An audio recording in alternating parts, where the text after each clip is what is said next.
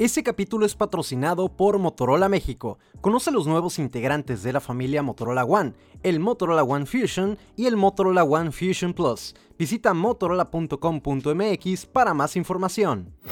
¿Qué onda cracks? ¿Cómo están? Yo soy Luis Cava de Android Evolution Podcast y hoy venimos con el capítulo número 21 de las noticias más relevantes de la semana. No nos vamos a enrollar mucho con la intro porque hay noticias muy interesantes que ya quiero compartir con todos ustedes y que podamos platicar sobre esos temas. Así que sin nada más que decir, comenzamos con este capítulo.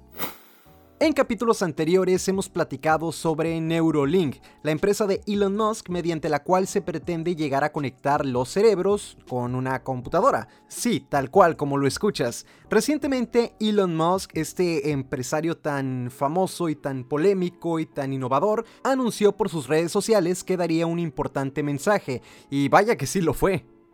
Hace unos cuantos días se llevó a cabo una demostración y se dio a conocer el dispositivo que lleva como nombre Link V0.9, un dispositivo de apenas 23 por 8 milímetros. Ese sería implantado en la corteza craneal superior, es decir, en una parte del cerebro para simplificar las cosas, y esto sería mediante una cirugía que Elon afirma que tardaría menos de una hora y no sería necesario utilizar anestesia general.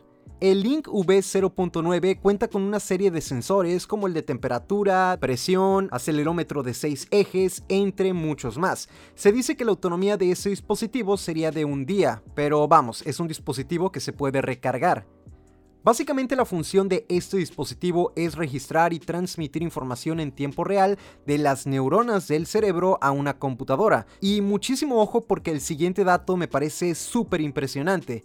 Este dispositivo se conectaría al cerebro mediante 1024 electrodos o canales. Sí, 1024. Una de las principales misiones o propósitos de este dispositivo y de la empresa Neurolink, así como de Elon Musk, es curar problemas como la ceguera, cerebrales, adicciones e incluso se menciona que podría ayudar a pacientes con daños en la columna a tal grado que puedan recuperar su movilidad.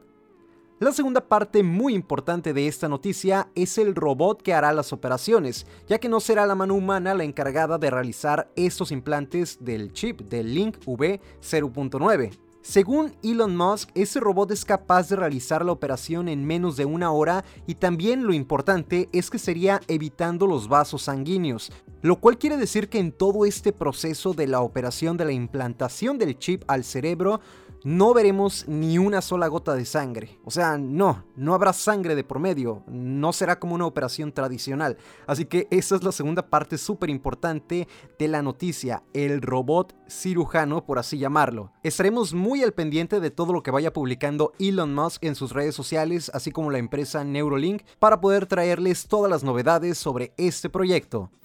La segunda noticia tiene que ver con algo que también ya habíamos platicado sobre Apple y Fortnite o Apple y Epic Games. Y bueno, a ver, ¿en qué situación, en qué dilema se encuentran ahora estas dos empresas? Ahora sí, Apple ya canceló definitivamente la cuenta de desarrollador de Epic Games, ya que la fecha límite para hacer los cambios debidos o los cambios que exigía Apple a Epic Games en su juego Fortnite era el 28 de agosto.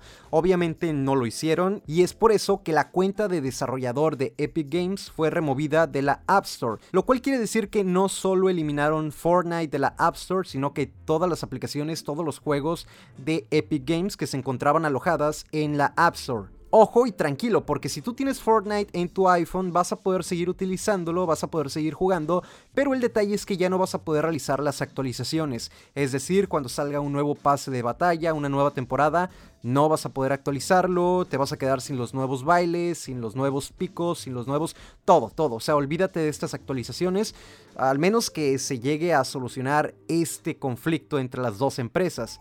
De momento, como te comentaba, vas a poder seguir jugando, pero con ciertas limitaciones cuando tengas que actualizar. Por último, Apple realizó un tweet en el que promocionan a PUBG Mobile, algo así como que, a ver, eh, pues ya no tienes Fortnite, pues a ver, ¿qué te puedo recomendar? Pues órale, entrale al PUBG. Así Que a esto lo que respondió el CEO de Epic Games fue básicamente citando este tweet y también invitando a la gente a descargar PUBG, mientras que Apple libera por completo a Fortnite. Eh, utilizaron el hashtag FreeFortnite, así que pues ya estaremos viendo qué sucede más adelante entre esas dos gigantescas compañías. Esperemos que todo salga bien, pero de momento ambas empresas te recomiendan descargar PUBG para que puedas de alguna manera sustituir a Fortnite. Me encantaría que me mandes un mensaje por mis redes sociales y me cuentes si jugabas Fortnite, crees que PUBG realmente pueda sustituir este juego o a lo mejor y prefieres PUBG y nunca habías jugado Fortnite en un iPhone o incluso en un Android.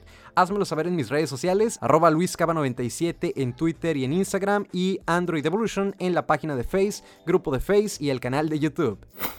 Pareciera que hoy venimos a platicar de algunas noticias que ya habían pasado por aquí por el podcast. Viene a ser como la continuación de las noticias o el proceso de cómo ha ido avanzando.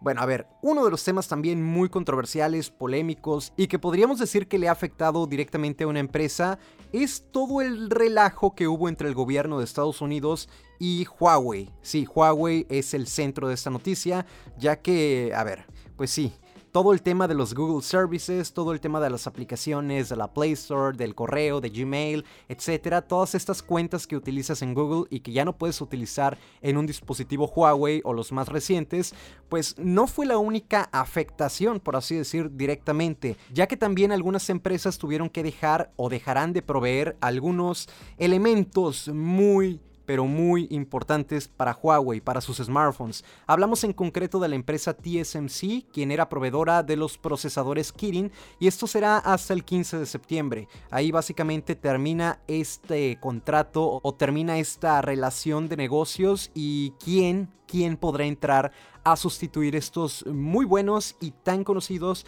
procesadores Kirin que ya lleva mucho tiempo utilizando Huawei.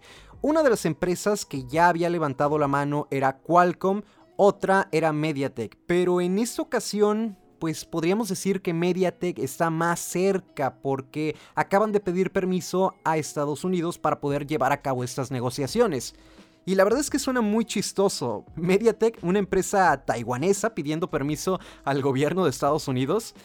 A mí se me hace muy chistoso, suena ilógico, pero bueno, todo esto es debido a que las prohibiciones de la administración de Trump mencionan que ninguna empresa que utilice tecnología estadounidense en sus desarrollos y procesos puede ser proveedor de Huawei sin un permiso.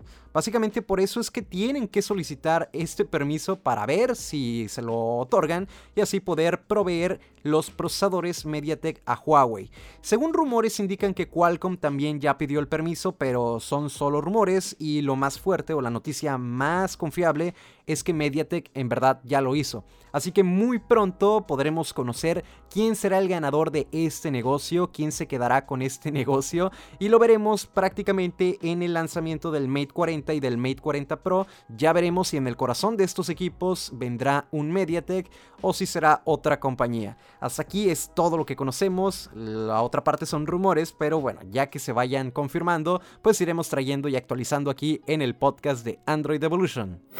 La siguiente noticia tiene que ver con Xiaomi y el lanzamiento de un nuevo equipo. Ya vimos ahí algunas filtraciones de un dispositivo de Xiaomi que aparentemente tiene o llevaría como nombre Apollo. Ese equipo está llamando mucho la atención ya que sería una bestia definitivamente y vendría con un lente principal de 108 megapíxeles. Esto pues lo podremos ver en algunas fotografías que filtraron y que pues sí, ahí debajo del sensor, debajo de este lente aparece la leyenda 108 megapíxeles. Así que eso sería una de las principales noticias o de las principales cuestiones que llaman más la atención. Como bien sabemos, también depende del mercado, es como lanzan con un nombre distinto, así que una de las cosas más sonadas es que estamos hablando de los nuevos Mi 10T y Mi 10T Pro. Sí, básicamente la actualización de los equipos Mi 9T y Mi 9T Pro, que fueron una joyita, o sea, fueron muy buenos en cuestión de rendimiento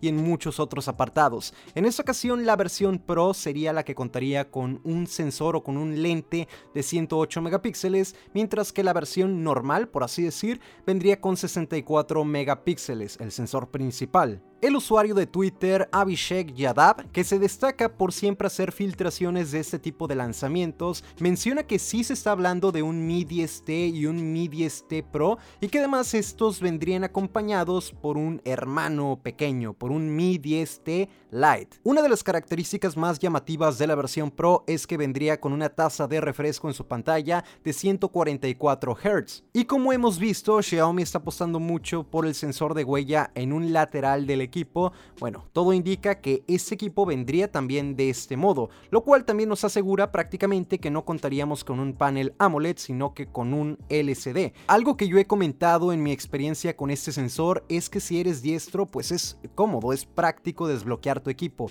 pero si eres zurdo tal vez llegue a complicarse porque solamente tenemos el sensor en el costado derecho, así que esto es una opinión muy personal, me encantaría saber también tu opinión en mis redes sociales, así que te espero por allá. Esta publicación también nos ha informado que el Mi 10T Pro podría venir con un Snapdragon 865 o con un 865 Plus, es decir, este equipo sería una bestia en todos los sentidos, sería un flagship, sería un gama alta sin problema alguno. De momento es toda la información que se ha filtrado de estos dispositivos, de todas las variables, así que estaremos bien al pendiente de lo que se vaya filtrando en Twitter, de lo que vaya siendo oficial Xiaomi y toda la información que podamos obtener, obviamente la compartiremos por acá.